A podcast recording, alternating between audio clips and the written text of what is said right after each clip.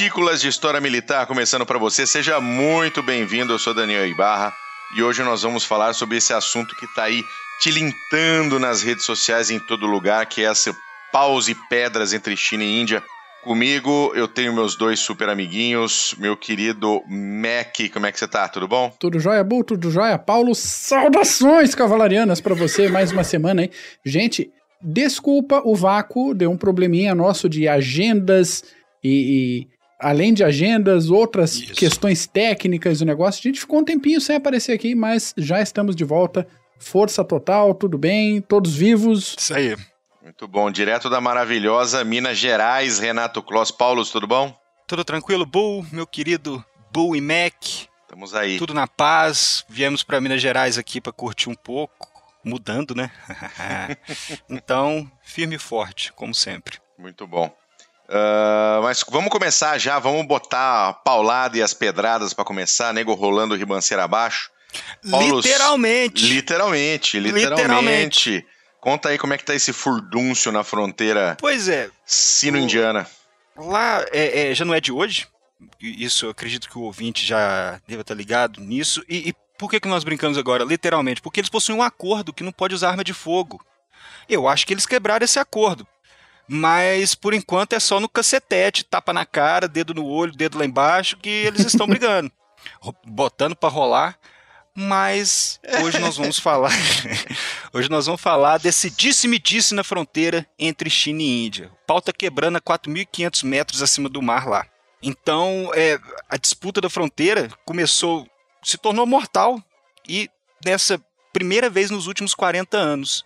E em meio a essa pandemia do coronavírus, vírus chinês e, e tudo que está acontecendo, todo mundo se pergunta, pô, em meio desse problema todo, o que está acontecendo? Então hoje nós vamos meio que dar uma, uma passada aí para entender o que está pegando lá. Porque esse negócio não é novo, não, né? Não é novo, não. Não é novo, e não.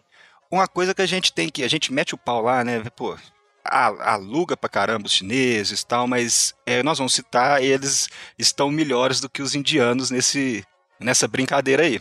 Então, gente, olha, estão brigando, já não é de hoje, desde a década de 50 que há esse embate dos dois nessa linha de controle real, que é muita gente se já deve ter lido como LAC, que é Line of Actual Control, mas para nós é linha de controle real, que é a melhor, melhor forma de entender. Como todo mundo já sabe, milhares de soldados chineses e indianos estão no impasse desde maio no Himalaia, mais precisamente no Vale de Galvan, e desde o dia 15 de junho, oficiais do exército indiano e chineses vêm relatando confrontos e, dessa última vez, do dia 15 de junho, resultaram em 20 mortes.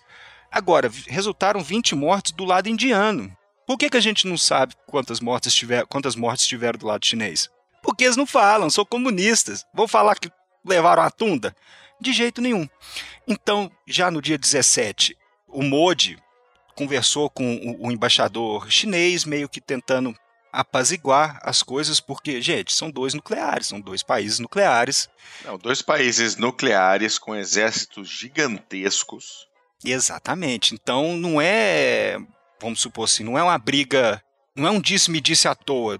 Todo mundo tem que prestar atenção é, é, no desenrolar, na, se está escalando ou não, para tentar eu, brecar. Eu li, eu li até postei na, no, no, grupo no, no, WhatsApp do CG com relação a essa questão que você comentou de não poder usar arma de fogo, que o governo indiano teria liberado já o uso de arma de fogo na região, ou seja, sair da sandalhada e partir Isso. efetivamente para bala. Porque uma coisa é, é, acontecer isso tudo e falar não, está acontecendo, e, mas não fica quietinho. Não, eles, o, o MOD precisa também dar uma resposta.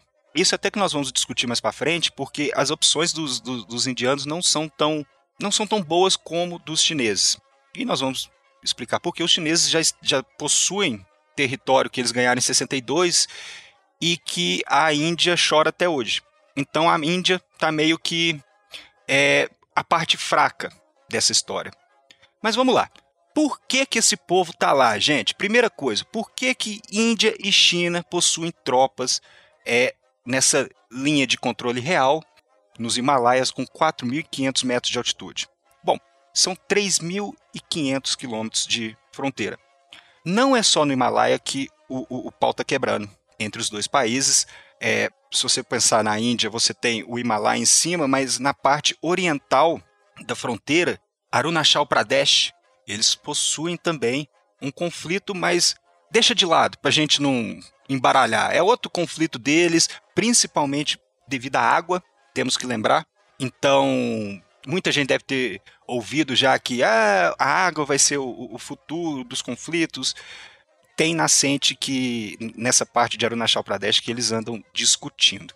Mas essa briga entre China e Índia vem desde os anos 50. Então, a fronteira, a linha de controle real, ela não é demarcada.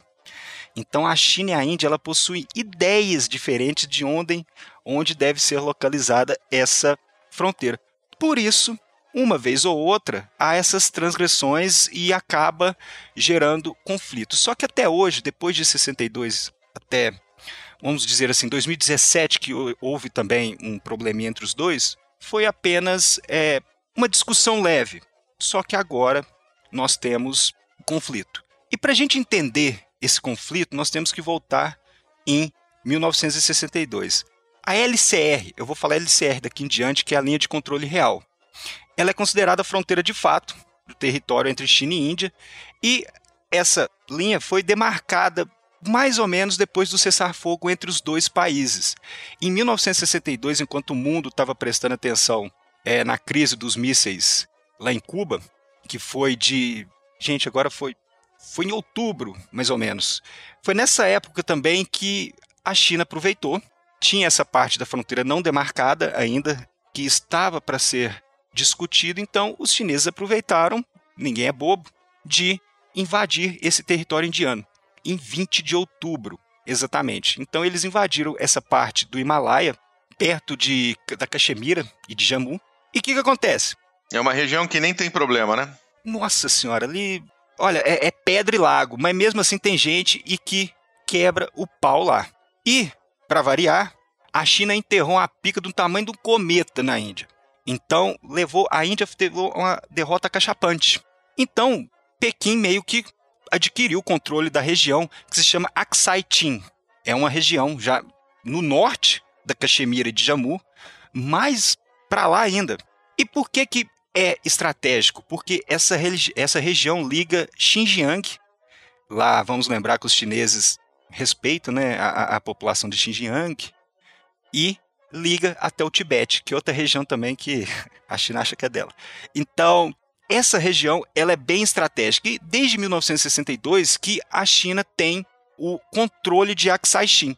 Os dois países em 1993 aceitaram a LDR, a LCR, só que ela é feita de geleiras, montanhas, lagos, então picos altíssimos. Então meio que essa não é uma, uma fronteira fácil de ser demarcada.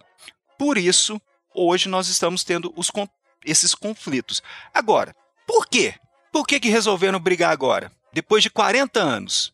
Nós temos uns pontos que a gente deve levar em consideração. Primeiro, a China ela não estava contente, ela não está contente desde 2019 com o que a Índia vinha implementando em Jammu e Caxemir. Todo mundo sabe que a Índia tem o problema dela lá, aí é o problema da demarcação, depois a gente pode discutir isso junto do Paquistão, e a, a China está meio que perdendo o, o, o, controle, vamos supor, da região e vendo a China, a Índia, perdão, a Índia crescendo. Então a China meio que começou a elevar as ações. Esse é um ponto. Ela também, a China viu a, a Índia construindo estrada e infraestrutura nessa região, porque a China quer Aksai Chin, a Índia, perdão, quer Aksai Chin para ela. Perdeu em 62, mas ainda não engoliu. Então, ela começou a montar, a Índia come, começou a construir infraestrutura perto de Aksai Chin e a China também não gostou. E a Índia é alinhada com os Estados Unidos. Vai lembrar que a Índia nunca foi tão alinhada com os Estados Unidos, até em termos de em termos militares, ela é até mais alinhada com a União Soviética, como a gente se lembra.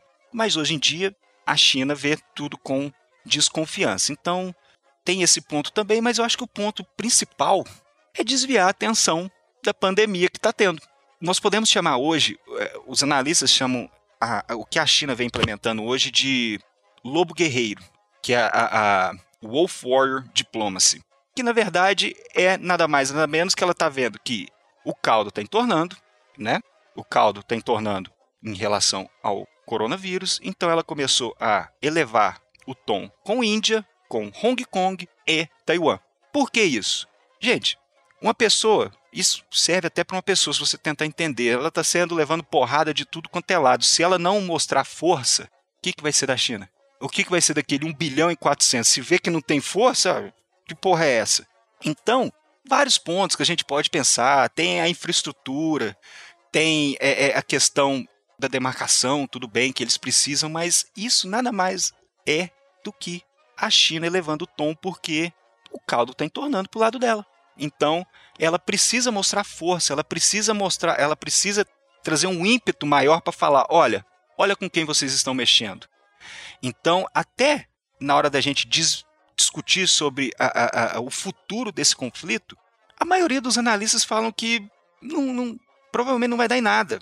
É apenas retórica. Dos dois lados, nós temos na, na, na Índia aquela povo boicotando os produtos chineses, Bollywood boicotando os produtos chineses, sendo que um mercado de 1 bilhão e 200, 300 milhões de pessoas, a China não pode simplesmente falar se assim. Dá o não, luxo, né? Se, se dá o luxo de falar, não, beleza, não quero papo com vocês. Não, eles são tem, pragmáticos. Tem a própria guerra comercial com a Índia. Exatamente.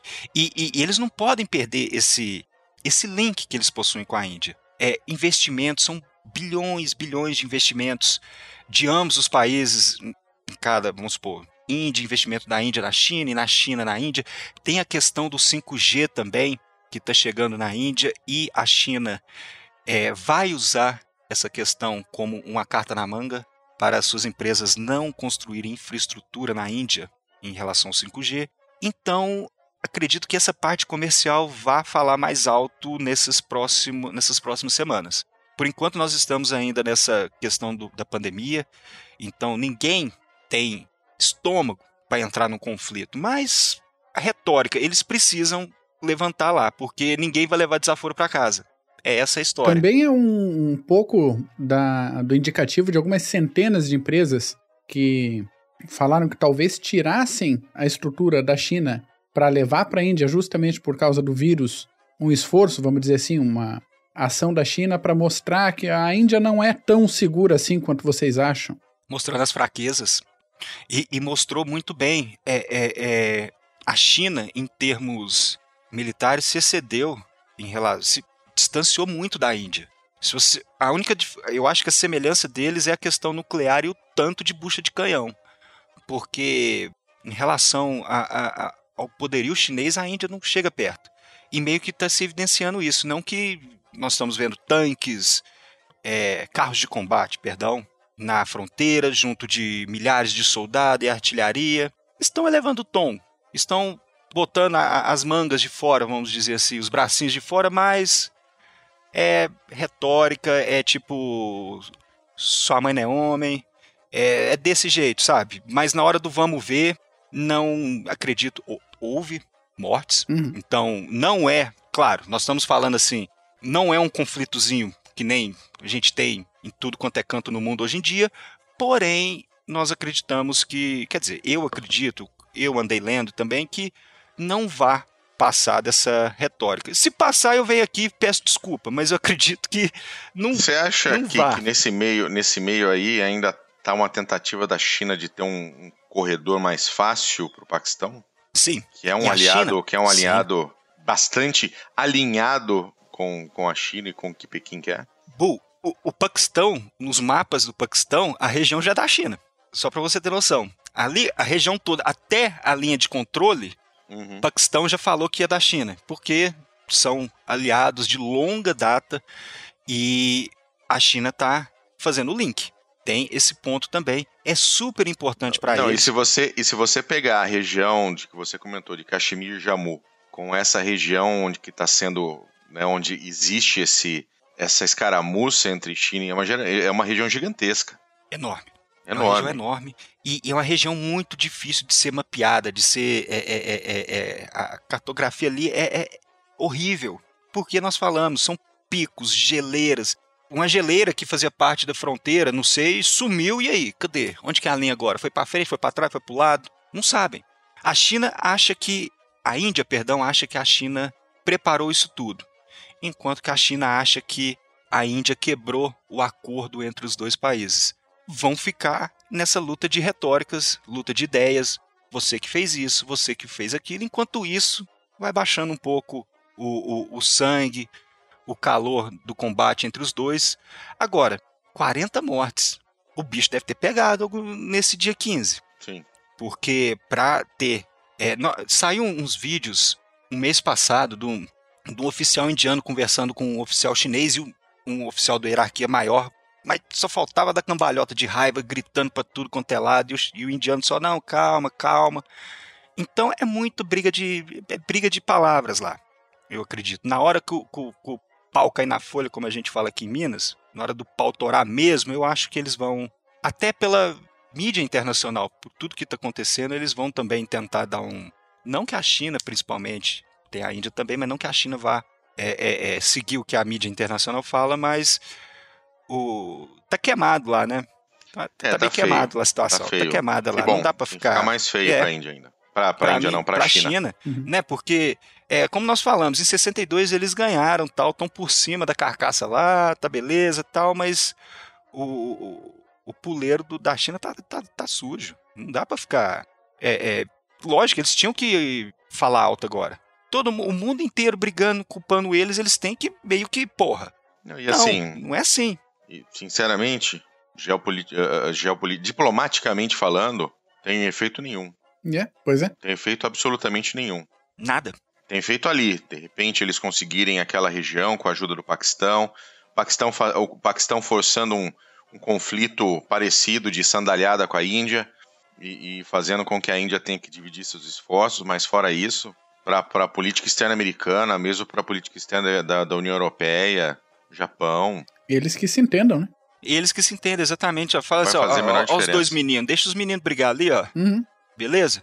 Enquanto esse tanto de, de, de, de, tragédia acontecendo aí, então vai, vai, vai continuar um pouco essa retórica aí, principalmente em Hong Kong.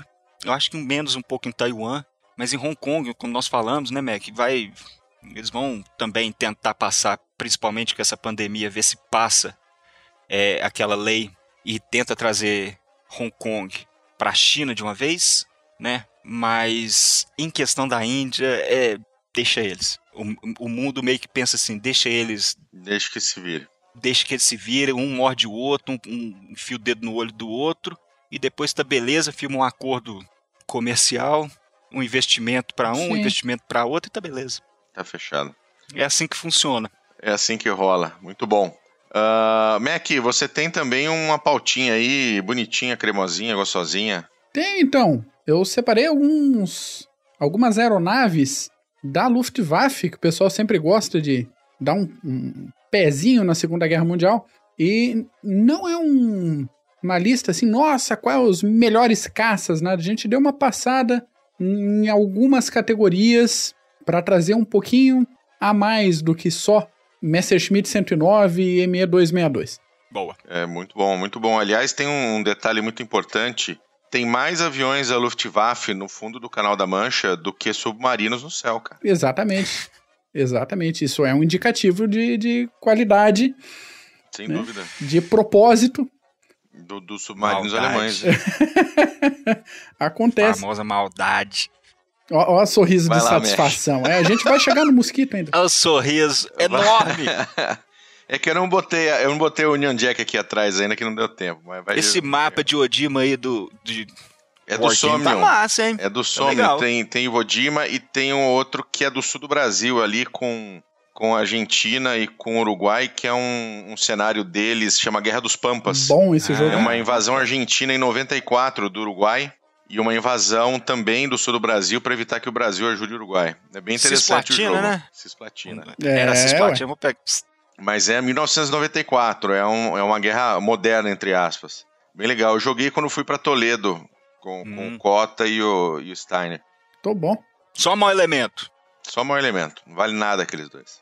Mas vai lá, Mac, os Vamos top lá? tem sei lá o que da Luftwaffe. Vamos começar com o Arado R96. Normalmente a gente ouve no, sobre o arado, a gente pensa no bombardeiro médio, mas esse foi um avião de treinamento, era um biplace de treinamento, monoplano asa baixa que entrou em serviço já em 39 e substituiu o mérito dele que substituiu os biplanos e os aviões de cockpit aberto e trem de pouso fixo, aquelas coisinhas feias, quase da idade média da aviação, que era o que era comum no treinamento de pilotos até aquela época. Então, Sim. era no fim das contas mais ou menos o que os pilotos iam operar em combate. Mais ou menos 3 mil unidades disso foram construídas durante a guerra e a produção continuou depois da guerra na Tchecoslováquia e na França, de tão bom que, esse, que era esse bichinho aí. então, esse entrou na lista porque se a gente pensa em grandes nomes da aviação alemã, principalmente naqueles que voavam o Messerschmitt 109, o Arado 96 tem parte do mérito por ter sido um excelente avião de treinamento. Muito bom, muito bom. Boa. O próximo da listinha, Fizzler FI-156 Stork, aviãozinho de reconhecimento, mas não só.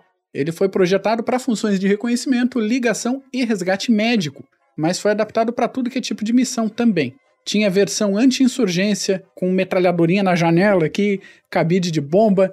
Tinha versão anti-submarino, com carga de profundidade, uma só. Decolava, deixava uma carga de profundidade e ia embora né? Só uma. E, e o grande bizu dele era que ele continuava voando em velocidades extremamente baixas.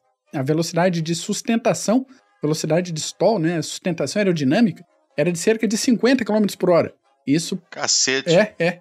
Caramba. E ele, ele quase parava planando, né? Pensando em, em velocidade de aviação. E isso permitia que ele pousasse e decolasse a partir de pistas extremamente curtas. Isso era bom para quê? Todo mundo já ouviu falar de resgates, como o resgate do Mussolini, lá em 1943, que chegaram, desembarcaram, fizeram, dominaram a situação, fizeram o resgate sem dar um tiro. E ah. tudo bem, né? Nessa situação, o Storkzinho pousou usando só 30 metros de pista e decolou carregadaço até as orelhas usando 80 metros. Então, mérito aí pro, Palmas pra ele. pro Fizzler, é. E carregando um, quase com um presunto, né? É, exatamente. Mussolini. Exatamente. Então, mérito da lista por ser absurdamente versátil, tanto que também continuou sendo produzido até 1965.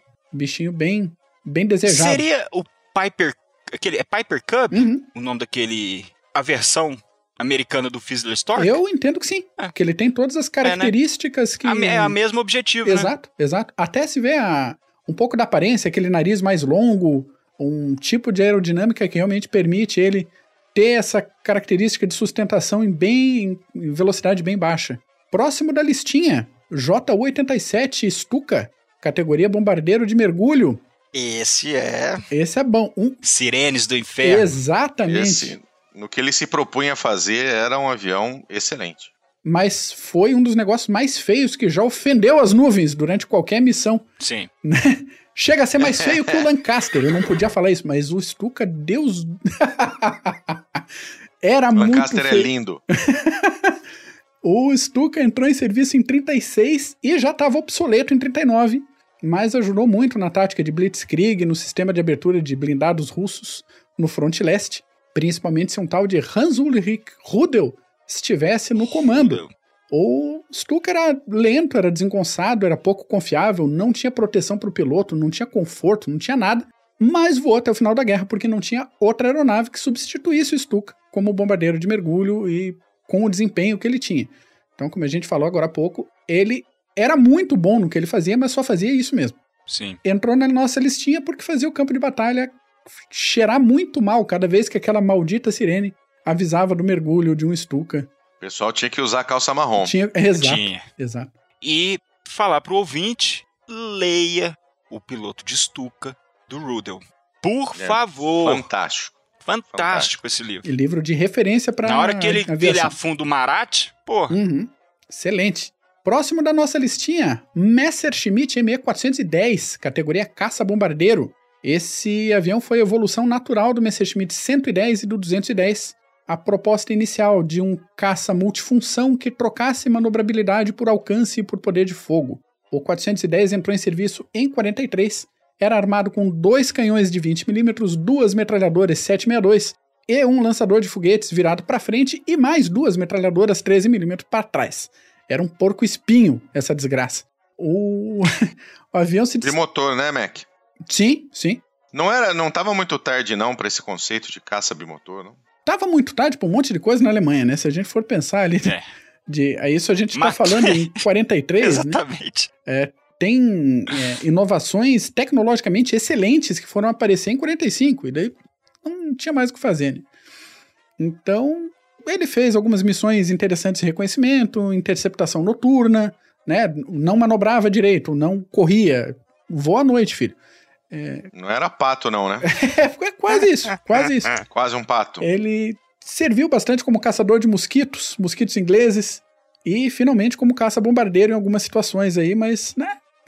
Ele entrou na lista por quê? Porque ele é, é ra- raro, né? Assim, pouca gente ouviu falar dele. Né? É, e prova de que com tempo, verba e dedicação dava, dava para fazer um projeto bom na Alemanha, mesmo numa série de erros críticos, como foi Messerschmitt é, 210 e o 110 antes dele, que eram muito ruins. O 410 tinha um desempenho bem legal, bem interessante.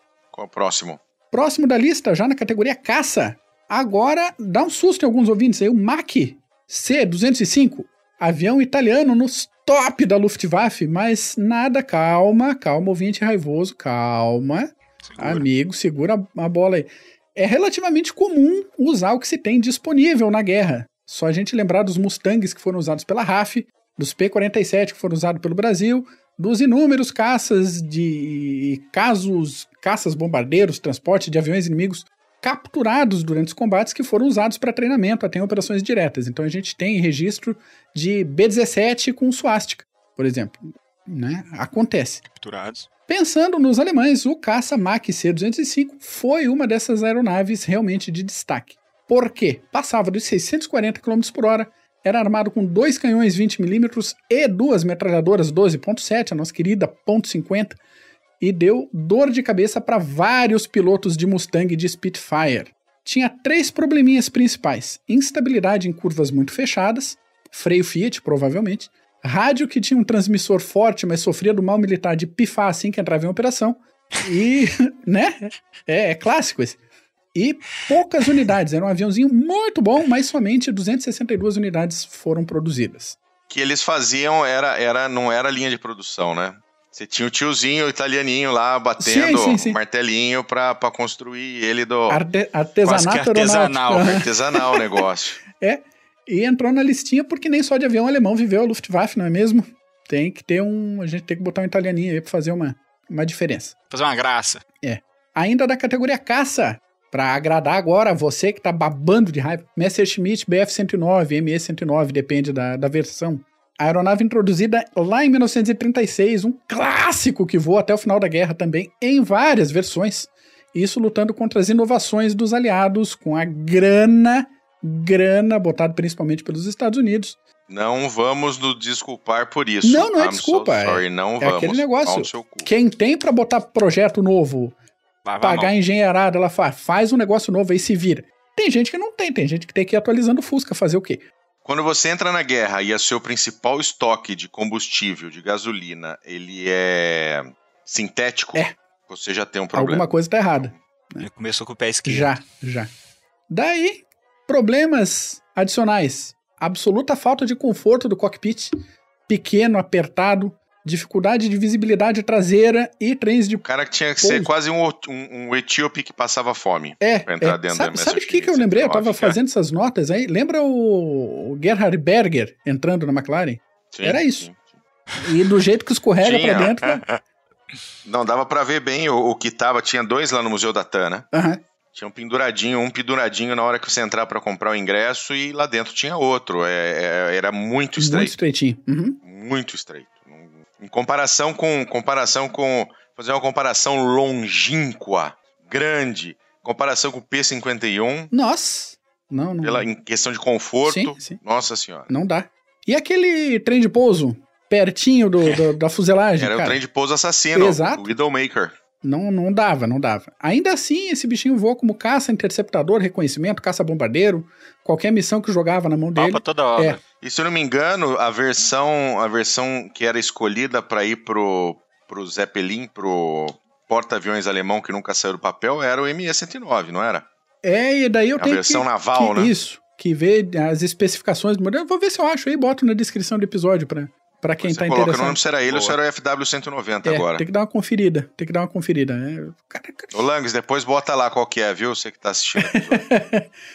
e aí, dando os créditos, gente como Eric Hartmann, Gerhard Barkhorn, Ginter Hall, Hans Joachim Marseille, todas essas feras aí, por não sei se por gosto ou por falta de opção, todos eles voaram Messerschmitt 109 e foram alguns dos grandes ases da Segunda Guerra Mundial. Não esqueça do Galland. Galland, exato, porque e quando a gente fala de falta de opção, é falta de opção mesmo. É, é eu ia falar a segunda opção. Não, mas no começo, nos primeiros anos da guerra, aliás, acho que até o fim, ele era uma aeronave excelente. Sim, porque ele foi sendo atualizado. Aquela versão E era muito boa. E ele tinha um, um negócio interessante que eu acho, que era a concentração de fogo é, unidirecional. Então ele tinha o canhão por dentro do eixo da hélice.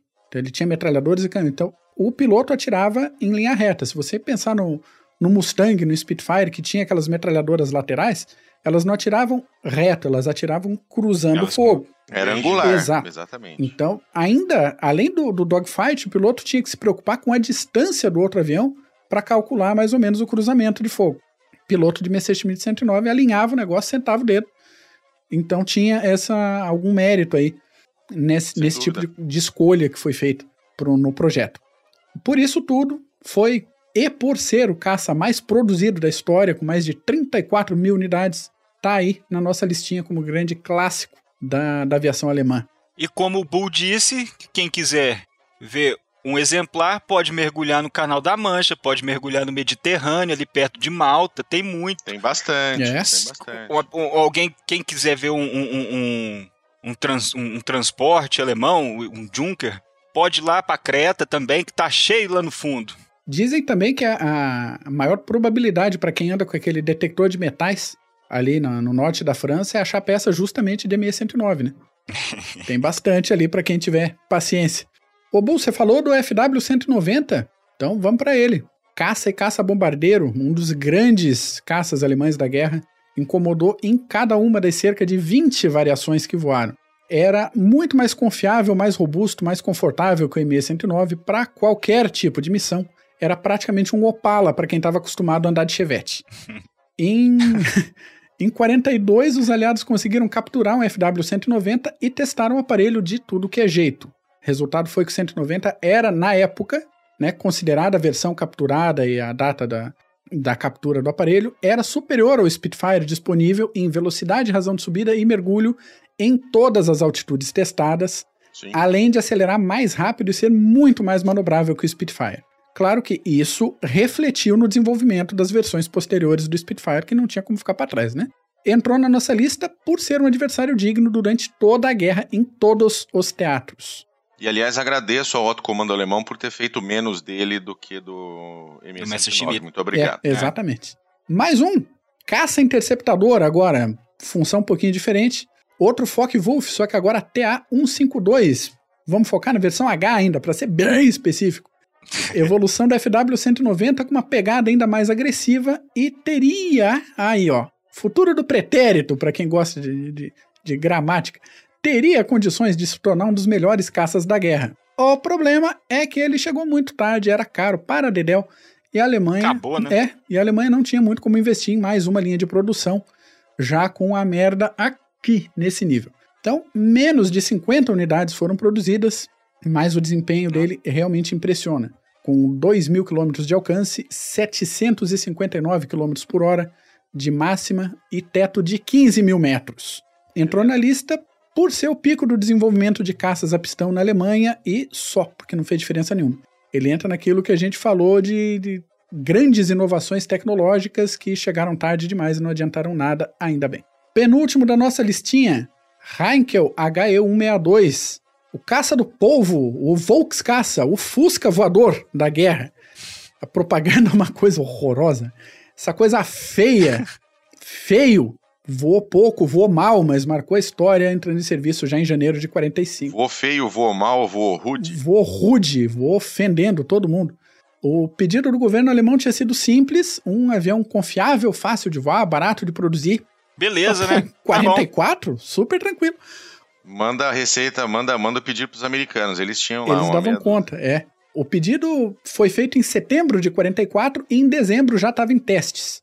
Aí, momento de reflexão.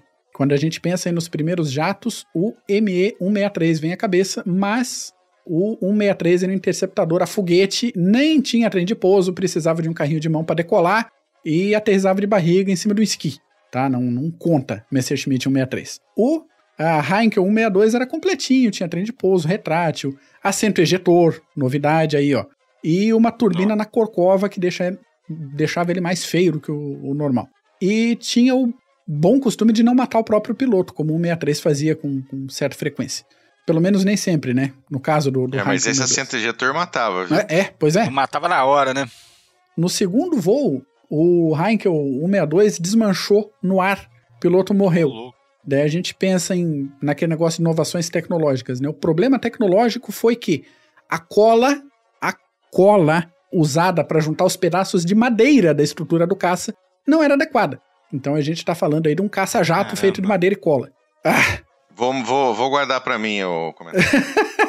foram. é, é, vai voltar, eu sei, eu sei. já fui, eu já fui, eu já fui muito, muito, muito malvado com os alemães. Não, mas é, reaqueça esse sentimento. Foram construídos 116 Heinkel 162, mas entre 600 e 800 estavam na linha de produção. Então não ia fazer diferença, mas ia incomodar bastante. Mas não deu, de novo, não deu tempo. Entrou na lista pelas inovações de baixo custo. Por fim, tu né? Por fim, Messerschmitt é, ME-262, até me engasgo, ME-262, um dos grandes marcos da aviação, foi um caça-jato de verdade agora, equipado com duas turbinas, asa enflechada, um design de tubarão que todo mundo que vê uma vez nunca mais esquece dele.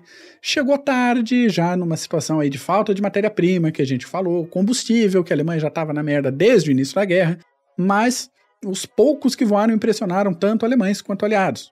Se a gente procurar relatos dos primeiros aviadores aliados que encontraram o 262, a gente vai ler coisas como não adiantava atirar nele depois que ele já tinha passado, né?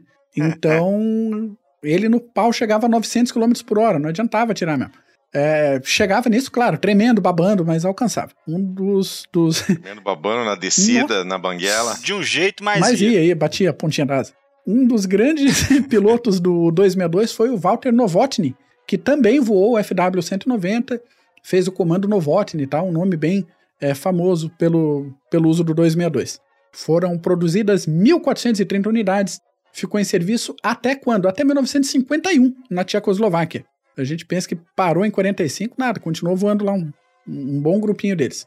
Entrou na lista por ter sido o primeiro caça-jato plenamente operacional e por influenciar diretamente toda uma nova geração de caças, como os MiG-15 e o F-86 Sabre. Então é aqueles pontos tecnológicos que marca, falar, aqui acabou uma era e a partir desse modelo Marco. é outra é outra história. Sem dúvida. Chega. Muito bom. É isso, Falei Mac? pra caramba. Ah, ficou bom, hein? Gostei. Excelente. Gostei, gostei. Muito bom. Paulos, beijo nesse nariz. Um beijo, meus queridos. A gente se fala aí. Minerais, Minas Gerais, ô terra boa dos infernos. Vou tomar mais um café. Tô com saudade de Minas Saudade também. daí. Eu tomei um café parecendo que eu comecei a suar mais com a tampa de marmita, cara. Então tá bom, Mac. Valeu, Bu, valeu, Paulos. Valeu, querido. A gente vai se falando Meus aí. queridos, muito Vou arrumar a obrigado. lâmpada, ficou tudo escuro aqui, ó. Ele eu, também, ó. Não é? Paulo também, tá tudo na Só escuridão tá- aí. só tá cara, hora Vai escurecendo. noite aqui. Valeu, gente. Obrigado, um abraço. Tchau. Falou. Um abraço.